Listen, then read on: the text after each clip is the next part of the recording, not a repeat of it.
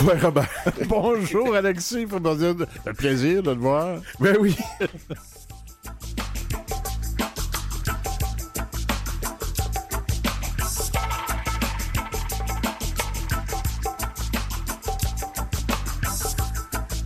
En deuxième partie, on va recevoir euh, Sylvestre Déterre, notre chroniqueur, recherchiste, qui Il va a venir. préparé du très beau matériel. Oui, on a bien de, ouais. hâte de l'entendre. Pour commencer, on reçoit Charles, Charles Bockel Robertson, comédien. comédien. E- Est-ce qu'il est là avec nous déjà? Il est là? Oui, je suis avec Ah, formidable. Comment va la carrière de Ouais. comédien, d'artiste multidisciplinaire?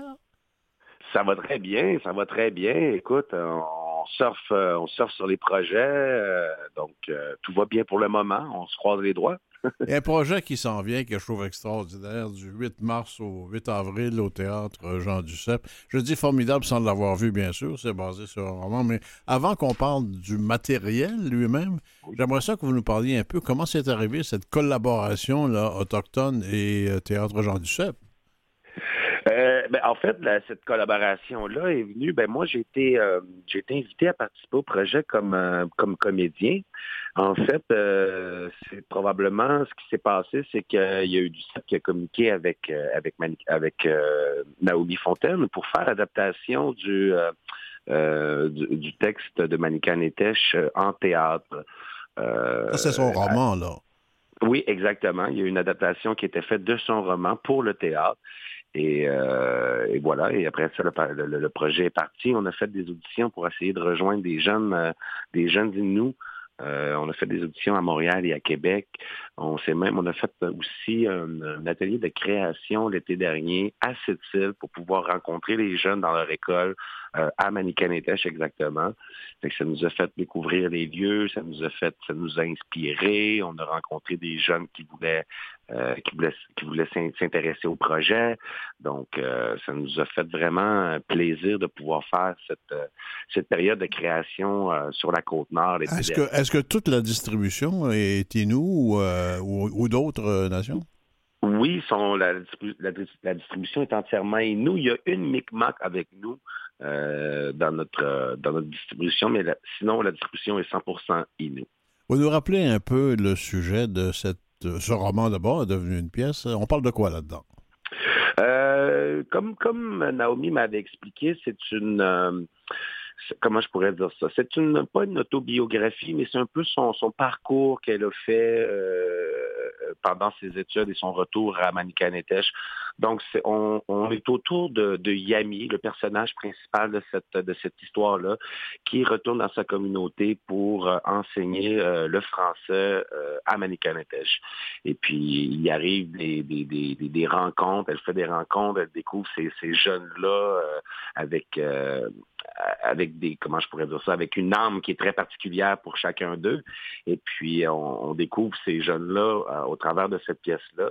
Et euh, voilà, c'est, c'est, on est dans une espace de classe. euh, euh, dans, une, dans un univers euh, d'école avec des jeunes, des directeurs. euh, donc, euh, on, est, on est dans cet univers-là. là. Euh, ra- rappelons, c'est important, c'est ce que vous venez de dire aussi, mais répétons-le, c'est-à-dire que c'est quelqu'un qui a quitté le milieu autochtone pour aller faire des études, qui y revient pour enseigner. Donc, elle a déjà un certain recul sur son milieu d'origine. Elle est là et elle confronte le milieu actuel avec ce qu'elle a vécu. Exactement. Exactement. Tous les jeunes qui font partie sont Inuits. Euh, ils sont quoi, importés à Montréal pendant un mois? Qu'est-ce, comment, comment ça se fonctionne? Euh, ben c'est ça, il y a des périodes de travail. Pour la plupart, sont encore à l'école, donc ils doivent concilier euh, école et pièces de théâtre. Euh, donc euh, voilà, et puis euh, c'est, peut-être un petit peu plus de gymnastique pour certains, mais bon, il y a des plus vieux. euh, on, on- on- le- la distribution joue entre 15 ans et, et 33 ans pour moi. Euh, donc, il y a des adultes aussi, il y a des jeunes, des jeunes, des jeunes adultes, donc euh, sont, sont un peu plus autonomes. Sinon, ben, les parents accompagnent les jeunes lors des répétitions. On, on a des répétitions un petit peu plus condensées, euh, étant donné qu'on doit libérer les jeunes pour qu'ils puissent retourner à l'école. Donc, euh, voilà. Donc, ça se passe un peu de cette façon-là. là. Charles, ça fait un bout euh, qu'on se connaît que je te vois rouler ta bosse au travers de différents rôles puis tout ça. Toi, comment ça a commencé, ta première occasion de faire du théâtre ou jouer? Écoute, ça, fait un petit bout, là. J'ai ma première expérience, euh, c'est venu. Moi, j'ai commencé à faire de la musique quand j'étais plus jeune. Quand j'étais adolescent, je faisais du rap. Et puis j'avais eu j'ai eu la chance de me produire à une émission qui s'appelle Talents autochtones musicaux, qui était réalisée par Luc Vincent Savard euh, et euh, diffusée sur. Euh, je devais avoir 18 ans à l'époque et puis Yves Sioui Durand m'a approché lors d'un dîner. on, on s'est croisé à la Sagalité. Et puis il m'a dit je tourne un film dans, dans quelques années. dans quelques années, OK. c'est pas, pas si vite, c'est pas si rapide que ça. J'étais surpris quand même. Fait que bon, je connaissais pas le milieu. Et euh, Yves m'avait proposé pour... Euh, il voulait que je fasse partie de son film. Fait que, OK, ben écoute, euh, réécris-moi en temps et lieu, tu sais.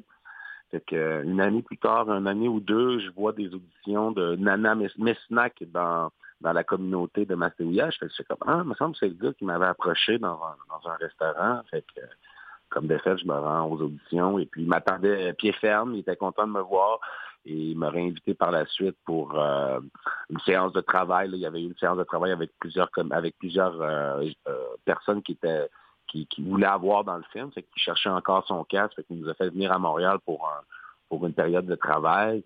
Et puis, ben, moi, c'est à partir de là que j'ai eu la piqûre pour le cinéma, le théâtre, le cinéma, le jeu. Donc, Donc tu as, eu ta première chance comme ça pour jouer dans, dans, dans mes snacks.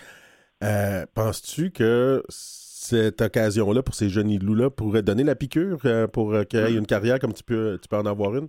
Ben oui, effectivement, tout à fait. Écoute, le, théâtre, les arts, les arts autochtones sont, sont des sont des ponts qui, permettent la réconciliation entre, entre les, Premières Nations et les autres peuples. les jeunes ont cette chance-là de pouvoir embarquer dans des gros bateaux comme ça, euh, je, pense que oui, ils sont tellement fiers, ces jeunes-là. Moi, je les vois aller, là, puis ils travaillent à fond. Là. Je, les vois, puis je pense que oui, ça peut leur donner la piqûre.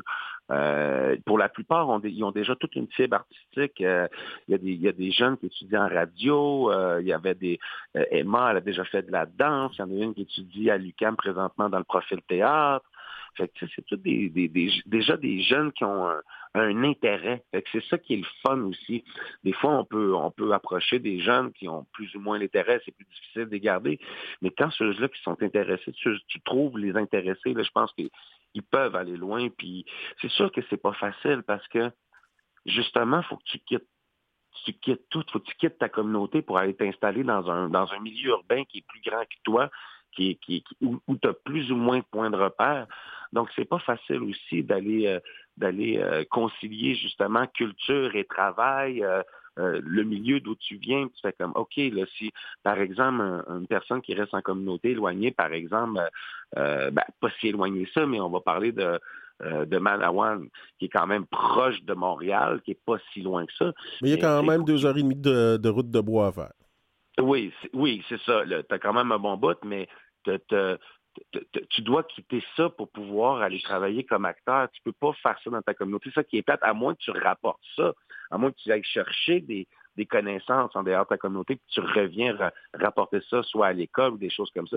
c'est ça qui fait peur aussi pour les jeunes, je pense, parce que pour moi, ça a été ça a été très ébranlant de, de, quitter ma communauté puis boum, me ramasser toute seule dans une grosse ville que je connais pas avec des gens que je connais pas. Charles, il y, a deux, il y a deux façons d'être attiré par ce métier de comédien. Il y en a une bonne puis une mauvaise. La mauvaise, c'est de vouloir devenir une vedette. La bonne, c'est d'aimer l'art dramatique et d'aller au fond des choses sans barrière, quelle qu'elle soit au niveau culturel ou même économique. Euh, est-ce que les jeunes que tu vois être attirés peuvent être attirés à cause de la fréquentation de l'Internet et tout ce qu'on sait, attirés par le, côté vedette. Est-ce que ça existe aussi chez les Autochtones, là? Je, je pense que oui. Euh, on, on, passe tout par là. Quand on veut devenir acteur, on a toujours un peu l'idée de dire, bon, on va devenir connu, mais bon, c'est une c'est un poids de devenir connu. C'est une grosse responsabilité. Oui, mais on ne le sait pas au début. non, effectivement, on ne le sait pas au début. C'est en, c'est en rentrant dans le milieu qu'on apprend, en fait. Tu apprends à gérer tes émotions, tu apprends à gérer ce que tu désires, tu vois la réalité aussi. Parce que c'est pas un milieu facile, on s'entend, c'est un milieu qui est très compétitionnel, donc euh, compétitif. Fait que c'est c'est euh, c'est pas facile, non. C'est sûr que on peut avoir l'idée de, grand, de grandeur, mais euh, on nous ramène vite sur nos sur nos mocassins. Ça, ça m'amène à une question qui s'impose en t'entendre. Euh, est-ce que tu as été déçu de certains aspects de ce métier-là? Euh, oui, oui, d'une certaine façon, parce que bon, en étant Première Nation dans ce dans ce euh, dans ce milieu-là, indirectement, on fait de la politique. Euh, donc, donc, donc, oui, euh, comment comment intégrer la diversité à l'écran? Comment qu'on fait pour qu'on ait un écran qui est plus représentatif de notre communauté, de de, de, de, de ce qu'on voit aussi dans dans Montréal, dans, dans la région? Euh, il y a beaucoup, il y a plus en plus de diversité culturelle. Et, et et de, prendre la, diversité et de la mettre à la télé juste pour dire écoute, j'ai ma diversité, euh, je suis correct, je me lave les mains, puis on lui donne un petit rôle de second plan. Euh, c'est un peu, suis un peu comme, euh, ok, c'est de la, c'est comment je pourrais dire ça, c'est de la bonne, c'est du tokenisme. Discrimination positive d'une certaine façon, tu sais. On va vous mettre, on va vous mettre, on va vous voir, mais on ne vous verra pas à 100%. Puis avec des séries comme Pour toi, Flora, qui nous donnent l'occasion d'avoir des rôles de premier plan, ben c'est là, c'est là qu'on vient aussi exister. Et euh, on a notre raison d'être. C'est le fun d'avoir un rôle qui n'est pas juste campé dans l'autochtone, qui est campé dans des émotions, qui est campé dans. Parce qu'actuellement, actuellement, c'est souvent on, engage les autochtones pour jouer des rôles d'autochtones. Oui, beaucoup, mais de plus en plus, on a cette ouverture-là. Euh, par exemple, dans, dans, une série que j'ai jouée dernièrement qui, euh, qui s'appelle Une autre histoire, euh, auquel j'avais un rôle, le rôle de Eddie auprès de Debbie Lynch White. Euh, Debbie Lynch White. Le, rôle a été, a été travaillé pour la diversité, mais il n'a jamais été spécifié qu'il était autochtone. On m'a dit que je venais, dans le script, je viens de la, de la, côte nord. Donc, tu sais, c'est pas c'est pas un autochtone de la côte nord, c'est Eddie de la Côte-Nord et j'avais le profil autochtone parce que mon visage parle et euh, c'est comme ça que ça s'est passé. Puis jamais on est venu, jamais que l'écrivaine euh, est venue euh, est venu accentuer ça. On voulait changer mon nom pour qu'il sonne plus autochtone. Je dis non, on garde Eddie. Je trouve ça parfait. Enfin, j'ai un rôle j'ai un rôle avec une intelligence émotionnelle et non un rôle autochtone. Ben, tu sais, Charles, tout ça va évoluer. Regarde le domaine de l'opéra, par exemple. Maintenant, tu as des chanteuses noires qui vont jouer Carmen ou Tosca.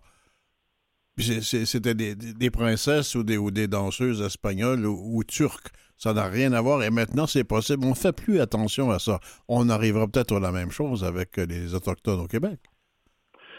Euh, oui, ben oui, oui, oui, on s'en va vers ça, c'est sûr qu'on s'en va vers ça. Mais c'est surtout aussi que on, a beaucoup, beaucoup de, plus en plus de créateurs autochtones, des producteurs autochtones. On parle à Niche Média, par exemple, euh, qui, qui, fait de, qui, qui, ont réalisé euh, justement, qui ont produit pour toi Flora. C'est aussi avec ces gens-là qui vont nous faire qui vont nous nous, les Premières Nations. on ne on peut pas, si on n'est pas capable prendre notre place dans ce milieu-là, ben on va le faire nous-mêmes. Puis je pense qu'on y arrive très bien. Charles, en terminant, euh, est-ce que tu as des projets à venir euh, dont on n'a pas parlé? Euh, non, pour le moment, c'est ça. J'ai Manicanedesh, que je me concentre sur Manicanedesh en ce moment. Et puis, euh, voilà mon projet principal. Sinon, je fais toujours un petit peu de voix, des auditions de pub, on croise les doigts. Donc, euh, ça, ressemble beaucoup à ça. Pour Mani, Mani ça va être du 8, au, 8 mars au 8 avril. Est-ce qu'on pense tourner un peu au Québec après ça? Oui, on souhaitait, on souhaitait, on m'avait affirmé, on, m'avait mentionné qu'il y aurait euh, une, tournée, mais ça, ça sera toujours à voir. Euh, et puis euh, voilà, ça s'est jamais coulé dans le béton. Ben, bon séjour au théâtre Jean Duceppe, puis battez votre pied faites votre marque, faites votre marque un peu. Effectivement, je pense que c'est important de faire notre marque, effectivement.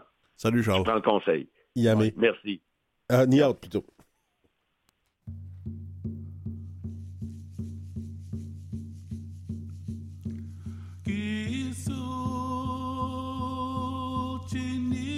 Kamuaso.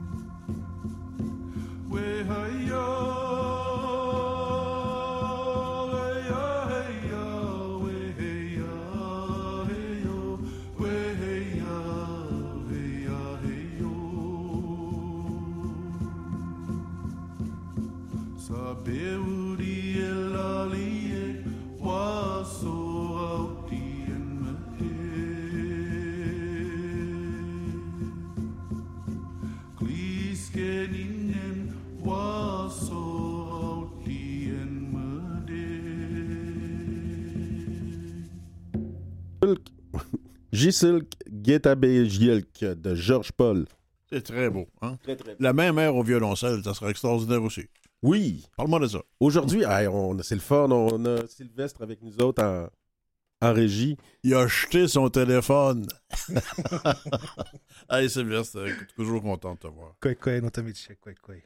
Écoute, euh, tu vas nous parler de langue, de langue autochtone, bien sûr, mais euh, ils, sont, ils sont multiples. Hein? On parle beaucoup de langues autochtones au, Qué- au Québec présentement. On est quoi? On est 11 nations jusqu'à maintenant? Ouais. On n'a pas trouvé d'autres nations. Non, on les, métis, les métis n'ont pas été reconnus encore. encore. Arrête ça, toi. Peut-être ça s'en vient, on ne sait pas. Vas-y. Donc oui, on va parler un peu des langues. Ben, en fait, on va plus- plutôt parler des médias. Quel est le rôle un peu des médias dans la, vitalisation, dans la vitalité des langues autochtones? Oui, fait que... En fait, il y a plusieurs plateformes. euh, mon micro marche pas, hein, c'est ça? Oui, il marche, mais t'es pas bonne place. OK. Est-ce qu'on m'entend, est-ce qu'on m'entend bien? Là? On t'entend dans Ah. la bonne langue, en plus. C'est bon. fait que, oui. Fait que, comme je disais, il y a plusieurs plateformes hein, qui, euh, que maintenant les Autochtones utilisent pour promouvoir leur langue. On parle notamment de la radio officielle. Oui. Ben, les radios communautaires dans les communautés, ça doit être euh, quelque chose de très fort. Comme toi, tu as travaillé dans ce domaine-là.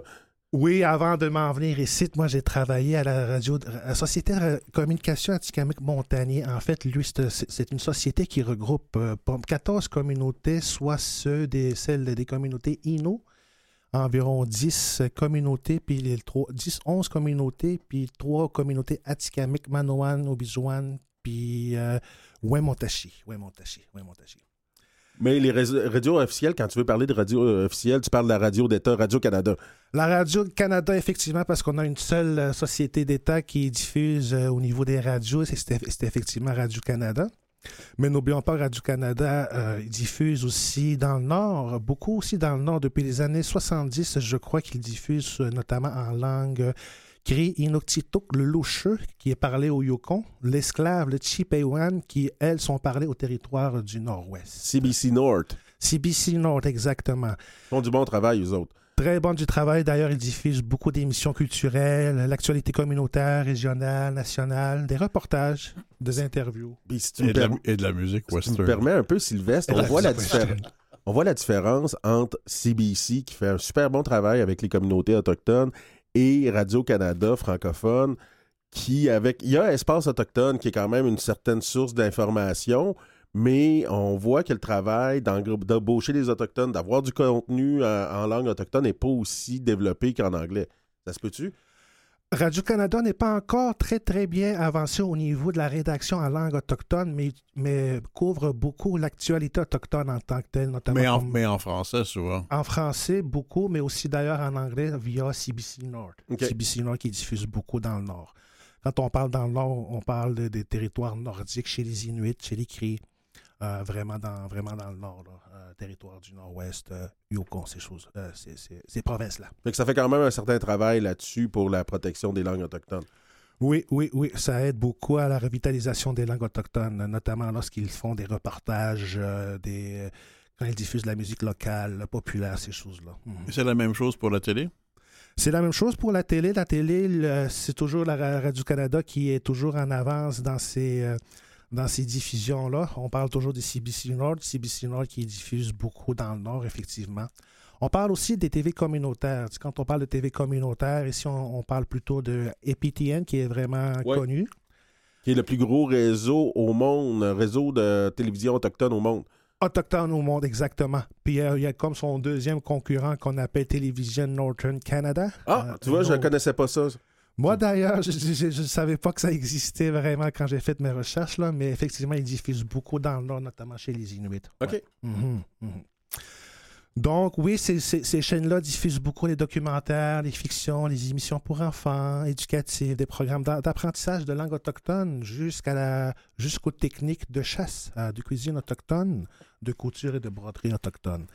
Donc oui, on fait beaucoup, on, représente beaucoup maintenant de plus en plus les cultures autochtones via les plateformes que je viens de vous mentionner, que ce soit la TV communautaire, la TV officielle, la radio euh, officielle ou bien la radio communautaire.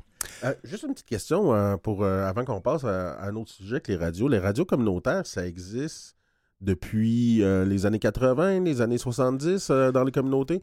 Ici, si on regarde seulement au Québec, ça les diffusions ont commencé dans les années 70. C'est là qu'il y a eu comme la résurgence autochtone a beaucoup commencé dans les années 70, que ce soit au niveau de communication, au niveau politique notamment, au niveau de, euh, au niveau de vouloir euh, maîtriser l'éducation notamment. Donc oui, dans les années 70, là, on a eu euh, les premiers balbutiements des, des radios autochtones là, dans le territoire québécois. Et c'était partout dans le monde. Hein? C'était une résurgence de la radio, mais privée, euh, souvent, souvent offshore. On diffusait de bateaux au large, euh, quelque part en Méditerranée ou ailleurs. Mais partout dans le monde, même dans l'Orient, il s'est installé des radios dites pirates, puis c'est devenu des radios communautaires. Oui, en fait, toutes ces résurgences-là répondaient en fait à leur justement à leur perdition au niveau de leur langue, au niveau de leur culture. On diffusait très peu, très peu leur langue et leur culture au niveau des, plateformes que je qu'on mentionne ici à l'émission, la télévision et la radio. Là, on vient de parler du, euh, des médias électroniques, donc euh, par la voix, par l'image. Est-ce qu'il y a des médias écrits qui contribuent à, à toute cette résurgence-là ou cette préservation-là des langues autochtones? En fait, il y a, une, il y a une, euh, un journal inuit qui s'appelle Nunatiak News qui diffuse, qui est par la presse écrite, qui diffuse au Nunavut, dont en anglais en, Inuktitut. En, Inuktitut, je crois que c'est par l'écriture syllabique, hein, si je me souviens bien mhm. qu'on écrit l'Inuktitut qui a été inventé par les religieux, probablement. Mhm. Puis, est-ce qu'il y a d'autres médias autochtones écrits? Euh, il, en existait avant, comme celui de Kamloops Wawakwi qui est apparu euh, en chinook, en langue chinook, dans les années 1891 jusqu'à dans les années 1905. Bien sûr, il y a les religieux, dont les Oblots, qui ont aussi écrit en Inuktitut dans les années 40 jusqu'à dans les années 50. On peut aussi parler des, exemples d'entreprises qui ont diffusé en langue autochtone, soit celui de l'entreprise qui s'appelle Indienne, qui est, qui, euh, qui a diffusé de 1885 jusqu'à 1986, qui est quand même assez... Euh, Quasiment pendant plus que 100 ans même, 101 ans. Oui, exactement. Il y a aussi Native People qui, dit, qui a diffusé de 1968 à 1982. Bien sûr, il y a des journaux, des journaux locaux aussi qui diffusent, notamment Kanawake qui fait la promotion des questions autochtones. Mais... Euh, Eastern Door par M. Bonspiel qui fait un travail remarquable. Euh, qui, euh, M. Bonspiel, tient ça à bout de bras. Là, euh, on devrait le recevoir, un de ces quatre, à l'émission. Steve, Steven Bonspiel. Je ne me, souviens pas de son nom exactement. Oui. Fait que c'est ça, il diffuse en question autochtone, mais en anglais beaucoup. Puis sur Internet, maintenant, il y a Internet. Est-ce qu'on est capable de, de, voir des médias qui se sont développés par le biais de Facebook? Ou par le biais de d'autres euh, d'autres trucs comme ça? En fait, l'Internet maintenant, tout le monde peut se l'approprier maintenant, que ce soit au niveau de la création des podcasts, que ce soit la création des vodcasts, euh, euh, même chose pour au niveau des radios dites pirates. Là, maintenant, on peut diffuser dans, dans des plateformes, dans des sites web, notamment patreon.com. Ça, c'est une plateforme où on peut diffuser beaucoup. Les Autochtones utilisent beaucoup maintenant les plateformes numériques. Bien sûr, il y a eu les CD, les logiciels, mais maintenant, il y a le, réseau Internet, il y a Facebook où on peut faire beaucoup de diffusion en langue autochtone notamment. Euh, je sais qu'au niveau, pendant la pandémie, beaucoup d'organisations autochtones se sont appropriées les réseaux sociaux, notamment pour faire la diffusion de couture, de broderie, ces choses-là. Moi, qu'est-ce qui s'est passé avec le cas de l'eau pour euh, le barrage, euh, quand il y avait des manifestations pour contre Keystone et Excel, ben, c'était par le biais de ces médias-là qui avaient été développés par Facebook ou Twitter, euh, que j'ai pu suivre les actualités par les, les, Autochtones et non pas juste par les médias, les mainstream médias qui les Autochtones s'exprimer justement en langue autochtone. Mm. Mm-hmm. Il nous reste à peu près un petit peu moins de deux minutes, euh, Sylvestre. Qu'est-ce qu'on devrait espérer des, de ces médias pour euh, vraiment aider davantage la cause autochtone? Ben déjà, déjà, on pourrait peut-être déjà euh, revérifier le quota horaire qui est réservé aux émissions en langue autochtone, qui devrait refléter la composition démographique.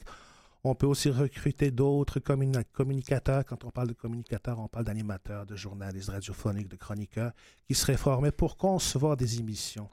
On pourrait améliorer des programmes qui tiennent compte des goûts et des couleurs de différentes composantes de la, de la population, surtout les jeunes qui ont le plus besoin euh, de l'acquisition de leur langue, du patrimoine. On peut leur donner la parole dans les émissions, on peut créer des dessins animés en langue autochtone, des émissions d'aventure, des émissions de sport, des reportages de matchs en direct qui se fait maintenant beaucoup chez les Cris dans le Nord et chez les Inuits. On peut faire beaucoup de choses pour revitaliser la langue autochtone au, niveau des plateformes. Entre autres, prendre des sujets qui sont des sujets d'actualité. Tu parlais de hockey pour les jeunes, mais toutes sortes de sujets, plutôt que d'essayer de toujours retrouver le passé. Exactement. On peut aussi parler des stars, des célébrités que les jeunes regardent beaucoup, suivent beaucoup dans les, dans les réseaux sociaux notamment. Mhm. Hey, c'était super intéressant. Merci beaucoup encore de m'avoir invité. Toujours un plaisir de te recevoir. Écoutez, Yot. Yot.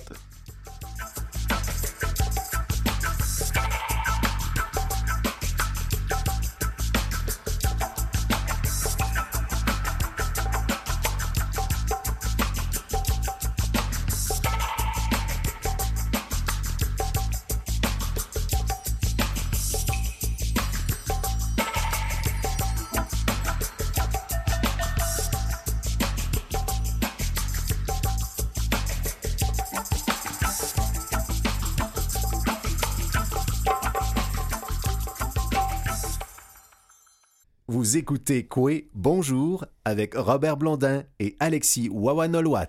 Robert, on va faire ça un petit peu différemment. Aujourd'hui, on va commencer la deuxième demi-heure avec le segment actualité. Ben, pourquoi pas, parce qu'on a un bon invité qui s'en vient. Oui. Mais il n'est pas prêt, prêt, Mais nous, on est prêts. Oui. En parlant un peu de ce qui se passe. Bon, Montréal, pour ceux qui sont itinérants, Montréal, les Autochtones, ben, un nouveau refuge autochtone près du square euh, Cabot à Montréal, c'est une bonne nouvelle, ça. Est-ce que ça va juste être une tente ou euh, on parle d'un vrai refuge, là? Et si, bolac. si au moins on le savait.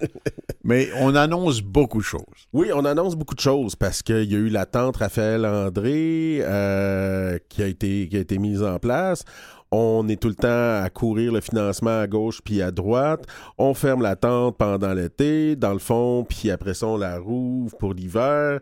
Euh, les projets sont pas pérennes. Euh, on, ça donne pas de stabilité pour les gens. J'espère que ça va être un projet permanent, puis euh, que les gens vont pouvoir se retrouver un peu comme dans une maison.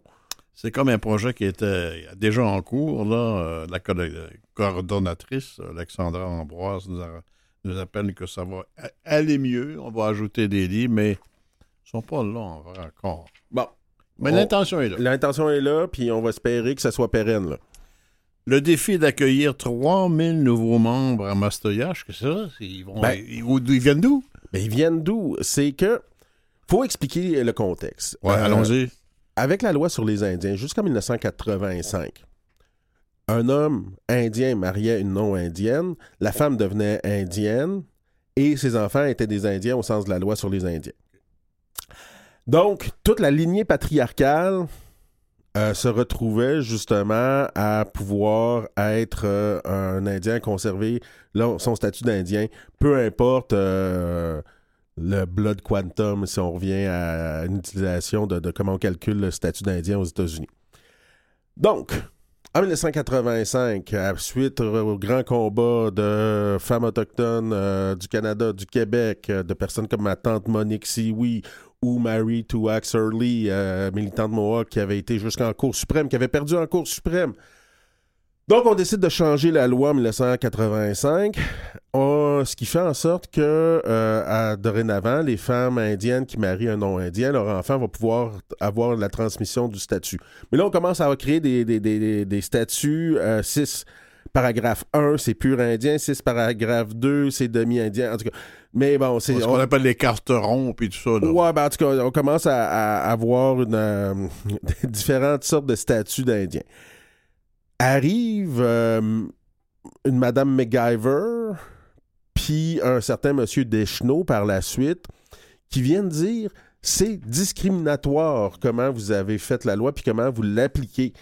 Du fait que moi, j'ai euh, j'ai pas de statut, mais mon cousin, lui, a son statut de pur indien dans la mesure où il y a eu une lignée euh, maternelle puis une lignée paternelle, puis on n'avait pas redonné le statut aux membres, donc en 1985, qu'il avait perdu par ces euh, effets de la loi sur les Indiens. Ce qui fait qu'il euh, y a eu MacGyver, il y a eu Deschenaux, qui fait en sorte qu'on doit maintenant réparer ces préjudices-là discriminatoires qu'il y a eu dans le passé et dans la mesure où on est capable de prouver que notre grand-mère a perdu son statut, euh, on, se retrouve avec euh, le, statut 6-1.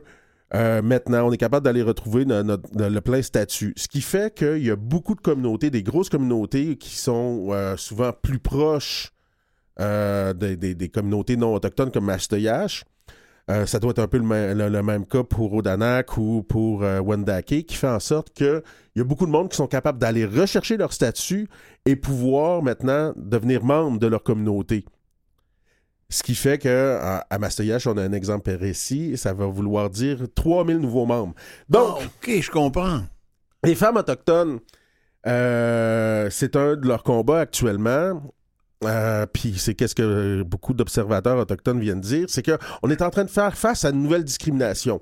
Oui, on reconnaît les gens avec le membership et tout ça, mais on garde la même tarte à découper.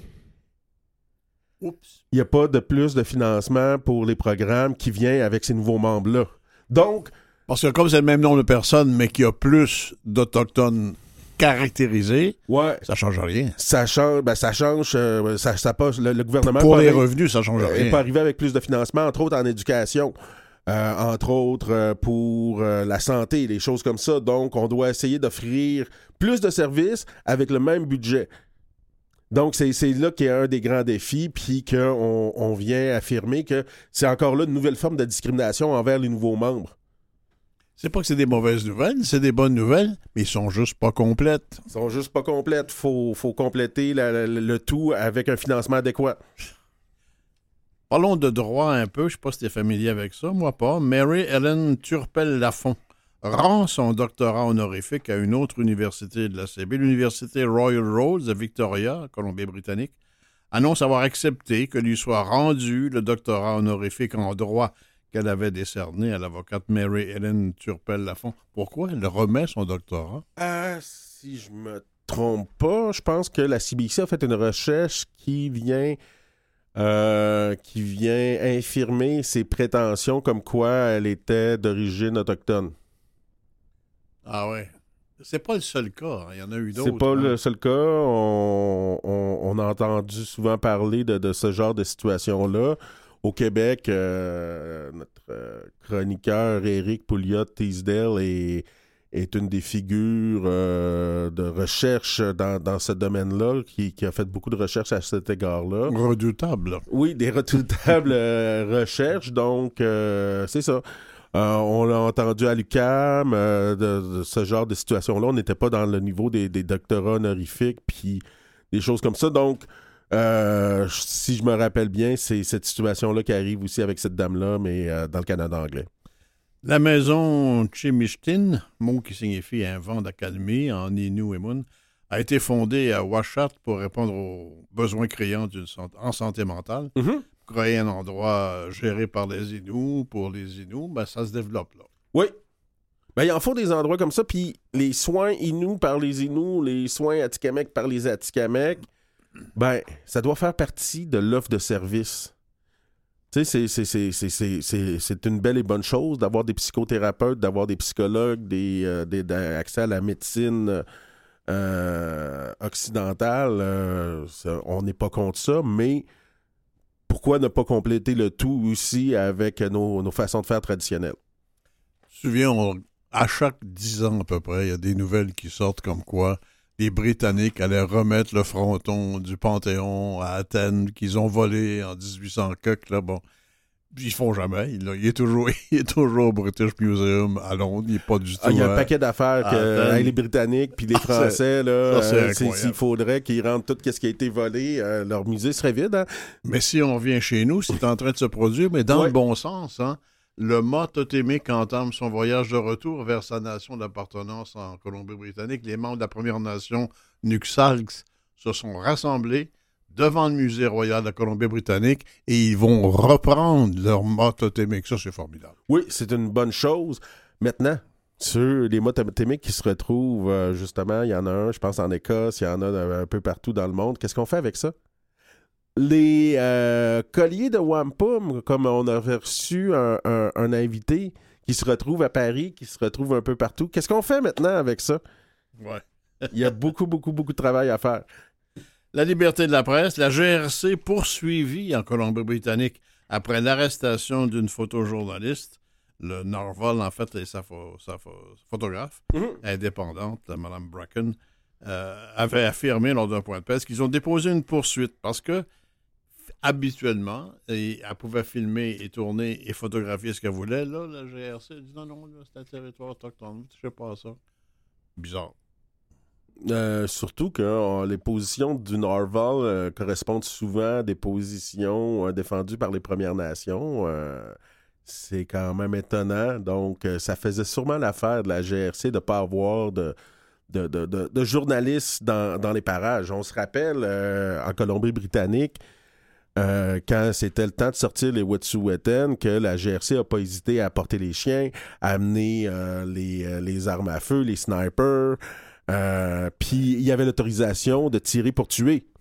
Alexis, la police montée a été fondée pour Fondée pour pacifier, oui. Pacifier, oui. Ben, c'est beaucoup d'Autochtones en, anglais appellent la GRC Indian Killer. Oui, ben, comme, ça se faisait avec, avec les, les, Buffalo au sud, là. La même chose. Premier festival pour les participants autochtones au programme Hockey École. Le premier festival de Hockey École aura lieu du 14 au 16 avril prochain dans la communauté euh, Washat de Makwetida. Pourquoi pas? Non, mais c'est.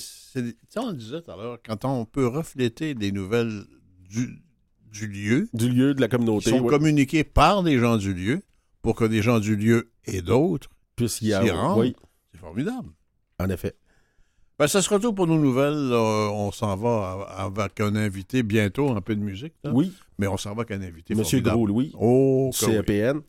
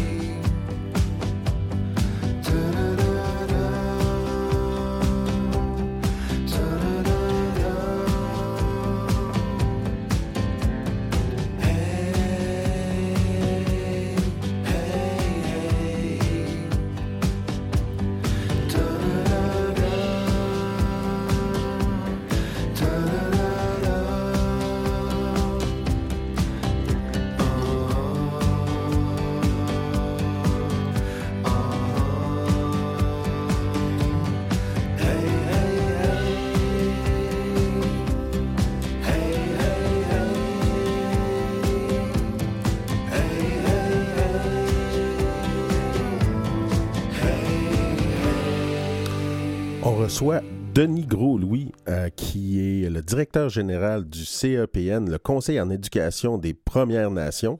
Ça fait longtemps qu'on voulait lui parler, lui. Ben oui, il y a tellement de beaux projets. Quoi, Denis? Bonjour, quoi? Bonjour. Euh, pour nos auditeurs, là, euh, est-ce que vous, ça serait possible de juste nous dire c'est quoi que ça fait le CEPN, c'est quoi le rôle de, la Commission en éducation des Premières Nations des, au Québec? Parfait. Euh, bonjour aux auditeurs. Euh, le Conseil en éducation des Premières Nations, c'est l'association, le rassemblement de 22 communautés au Québec qui, depuis 37 ans, travaillent ensemble pour améliorer la performance, l'administration, puis les formations éducatives aux primaires, aux secondaires dans leurs écoles. On couvre le territoire qui part de la Gaspésie jusque le nord de la BTB. On descend jusque dans le sud du Québec donc, c'est huit nations sur onze. Ça exclut, dans le fond, les Inuits et les Cris et les Naskapi, donc les communautés conventionnées.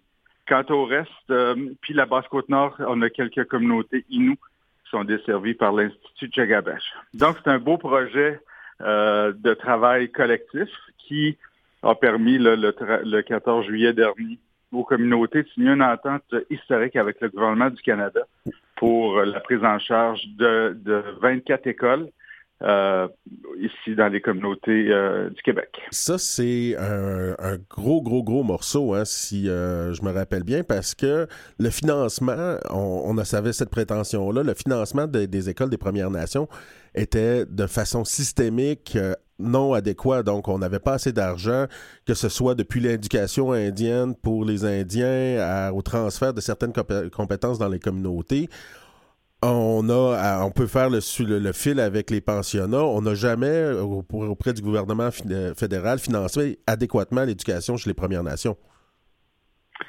En fait, la, prise en charge qui a débuté dans les euh, années 4 euh, euh, l'idée était bonne. Les communautés ont dit on est capable de se prendre en charge, on veut protéger nos langues, on veut protéger nos cultures, on veut.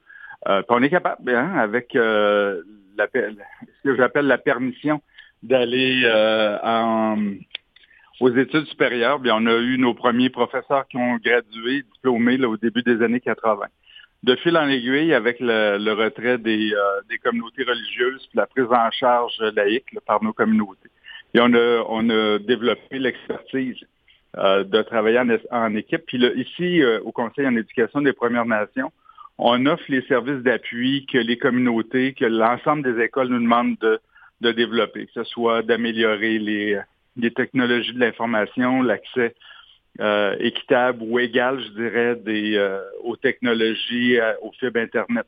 Donc, toutes nos écoles, nous, ont très peu souffert pendant la pandémie parce que notre réseau Internet qu'on contrôle ici permettait de, déployer en six semaines. Euh, on est passé de la formation présentielle à la formation euh, euh, à partir de Zoom. Donc, tout ça, c'est le mandat du CEPN d'appuyer en matière de services éducatifs, d'aider les professeurs qui vont enseigner les langues, la culture, les professeurs tout court à maintenir leur niveau de compétence. Donc, c'est un c'est un système très varié qui euh, qui part de la base. Donc, l'ensemble des 22 membres, une fois par année, rencontrent euh, ici le secrétariat du CEPN. Ils nous donnent nos mandats pour l'année. Puis cette, les deux dernières années, évidemment, c'était de revoir tout le financement. Depuis 1996, le financement était euh, augmenté à raison de 2% par année, alors que nos courbes démographiques étaient supérieures. Donc, ce qu'on a fait, c'est un rattrapage à ce niveau-là.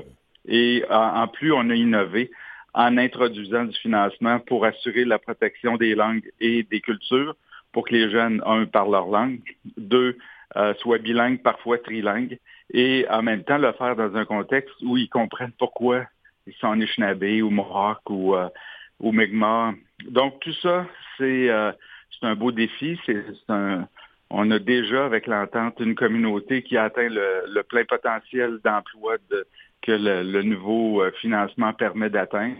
Quel est votre lien avec le ministère de l'Éducation? Euh, il est double. Euh, je siège comme coprésident de la table sur la réussite éducative. Donc, je me trouve avec mes collègues des autres organisations qui œuvrent dans l'éducation des Premières Nations de conseiller le ministre de l'Éducation. Mais d'un point de vue du CEPN, évidemment, comme on a l'entière juridiction sur nos écoles et le financement adéquat, notre travail, c'est de sensibiliser le ministre et ses fonctionnaires aux euh, embûches législatives et réglementaires qui ont été bâties avec le temps euh, de, manière, je dirais, assez coloniale, où euh, il y a encore des, des, des, des, parties de loi ou de règlements qui jouent à, nous sommes le gouvernement, nous sommes supérieurs et vous devez mettre un genou à terre à notre juridiction. on le voit dans la loi 14 lorsque euh, on est informé cette semaine que nos étudiants qui sont anglophones de langue deuxième, qui parlent leur langue première, euh, qui devaient euh, signer un formulaire pour reconnaître l'autorité du ministre de l'enseignement supérieur s'ils veulent accepter, ils veulent accéder, c'est-à-dire au cégep en anglais. Hum. Puis ils n'ont pas fait leur formation en français. Donc, des, des, morceaux de, de loi comme ça, ultra-colonialistes, ben nous, notre job, c'est de de les, euh, de les répertorier puis de les amener au, gouvernement pour qu'ils modifient leur loi puis qu'on devienne d'égal à égal.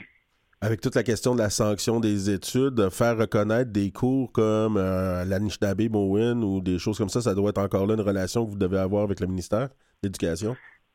Bien, euh, le, l'interprétation ou je dirais la mise en œuvre ou la, non je me trompe la prise en charge je le terme la prise en charge de nos écoles s'est fait tranquillement depuis euh, le début des années 80 donc euh, l'enseignement de nos langues c'est euh, c'est quelque chose qui est relativement je pense bien compris par par l'équipe du ministère de l'Éducation. Le, le, plus difficile c'est pas tant les langues des Premières Nations mais c'est la la dualité euh, francophone-anglophone. Et on essaie de dépeindre nos communautés comme étant soit francophones ou anglophones, alors que nous, c'est pas notre jeu. C'est pas notre réalité. Donc, euh, c'est pour ça qu'on trouve un peu plate d'être pris en croisé dans le dépôt de la loi 14 où euh, le gouvernement de la CAC, dans le temps où le ministre Roberge était le ministre de l'Éducation, refusé là, de d'étendre les mêmes privilèges que les euh, les Nescapi ont euh, envers la loi 101 à l'ensemble de nos écoles. Ça dit à l'article 97, ah, vous êtes exclus. Mais quand, on lit tous les autres petits articles et, les, toutes les, les embûches systémiques qui ont été euh, mis dans les dans les différentes dispositions législatives, mais ben, cet article-là n'a plus de. Euh, à titre d'exemple, si vous êtes euh, Mohawk et vous avez fait vos études euh, au secondaire à Ganawagé et que vous voulez être psychologue, vous allez pouvoir pratiquer en Ontario, mais pas dans une communauté du Québec. Parce que pour faire l'examen de, l'ordre, il faut le faire en français. Alors que c'est inutile, puis ça n'a jamais été enseigné pour être une langue première. Mais l'examen se fait comme vous étiez un bon Québécois francophone de souche.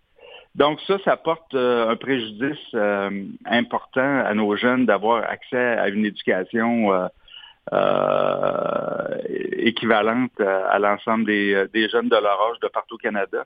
Quand on, bloque l'accès aux professionnels qui pourrait faire que nos écoles seraient encore plus performantes qu'elles le sont, juste pour une question de langue, quand c'est pas leur langue. Hein? c'est le Ganingaha. Donc ça, je trouve que ça, c'est une obstination rhétorique de la part du, euh, du, gouvernement présentement. Puis euh, j'espère qu'ils vont euh, comprendre que à, quelques centaines d'étudiants de secondaire 5 qui vont diplômer cette année, on ne sera pas une menace pour le, le, fait français. Non, c'est pas les langues autochtones qui sont une menace pour le fait français au Québec, c'est sûr. Voilà. C'est même une richesse.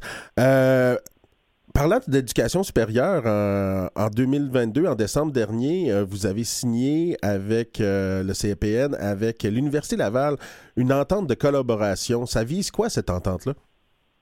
Bien, comme euh, je vous expliquais plus tôt, on travaille depuis 85 à avoir nos propres institutions primaires et secondaires.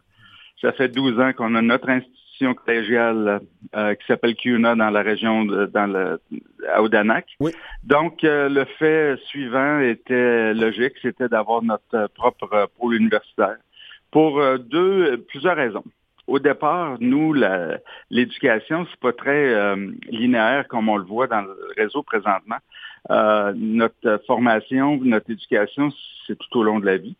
Et les représentants du, du CEPN m'ont demandé de, lorsqu'on a signé l'entente, on dit bien, ça prend davantage de professeurs, ça prend davantage de professionnels qui requièrent une formation universitaire, des fois une maîtrise, comme je mentionnais tantôt avec euh, la psychologie. Donc, euh, l'entente va nous permettre d'accueillir ou d'engager 600 nouveaux euh, professionnels, 210 professeurs, à peu près 300 professionnels ou employés des domaines complémentaires à l'éducation une centaine d'employés d'entretien, brigadiers, chauffeurs d'autobus. Plusieurs d'entre eux, bien évidemment, ont besoin d'un niveau universitaire. Donc, euh, on, va, on va se former des profs d'ici une dizaine d'années. Ensuite, on va avoir une, une main-d'œuvre qui va être plus représentative de nos collectivités dans nos écoles, parce que présentement, on a des écoles où on n'est même pas à parité entre le nombre d'employés Première Nation puis euh, allochtones. Puis c'est correct, je veux dire, on apprend mutuellement l'un de l'autre, mais éventuellement, on, on veut euh, augmenter l'employabilité de nos propres euh, de nos propres membres. Et donc, euh, lorsqu'on s'est assis avec la ministre McCann à l'époque, on lui a mentionné qu'on avait besoin de, développer un plan d'affaires pour évaluer à quoi pourrait ressembler l'Université des Premières Nations par et pour les Premières Nations, un peu le modèle comme CUNA, mais au niveau universitaire, au niveau de la recherche, au niveau de l'implication communautaire. Puis Mme McCann a embarqué euh, dans les cinq secondes qui a suivi notre proposition dans le projet, puis euh, euh, un peu avant son départ, nous a mentionné qu'elle avait obtenu du financement pour qu'on puisse développer notre plan d'affaires. Donc, on, s'associe avec l'Université Laval et le réseau des universités du Québec ont été appelés, on est en train de les rencontrer pour qu'ils deviennent un partenaire, là, puis qu'on est au-delà des frontières, mais qu'on qu'on innove. Ça pourrait être possible de, faire d'autres partenariats, peut-être avec des universités anglophones, comme vous le faites un peu avec le Cégep de la BTB-Témiscamingue et Dawson pour Kiona. J'imagine qu'on peut élargir ça. Euh, concrètement, est-ce que ça va vouloir dire, en terminant, euh, qu'on va peut-être avoir des cours universitaires à Kiona? C'est pas l'objectif. On veut vraiment euh, que Kiona garde sa mission collégiale. Euh, à cause du, euh, du, défi de la recherche au niveau euh, postdoctoral et tout, on va privilégier une formation ou l'établissement du pavillon en milieu urbain. Par contre, le parcours, c'est là qu'on veut innover, c'est dans le parcours asymétrique ou tout au long de la vie là, de nos élèves, de nos futurs étudiants, je devrais plutôt dire, qu'on veut faire des changements au niveau de l'ensemble de la collectivité universitaire pour accompagner les Premières Nations dans la réussite académique. C'est-à-dire que. On va suivre ça de près, mais là, il faut se quitter, mais on va suivre. toute la suite va nous intéresser. Ouais, tiens, ouais. Que... Ben, c'est super. Merci beaucoup. Merci beaucoup d'avoir euh, d'être venu communiquer euh, ces, ces, informations-là. L'émission s'achève ainsi. Alexis Robert Blondin ici, Mathieu Tessier, Claire Guérin, Sylvestre Déterre avec nous aujourd'hui. La semaine prochaine, Alexis. la semaine prochaine.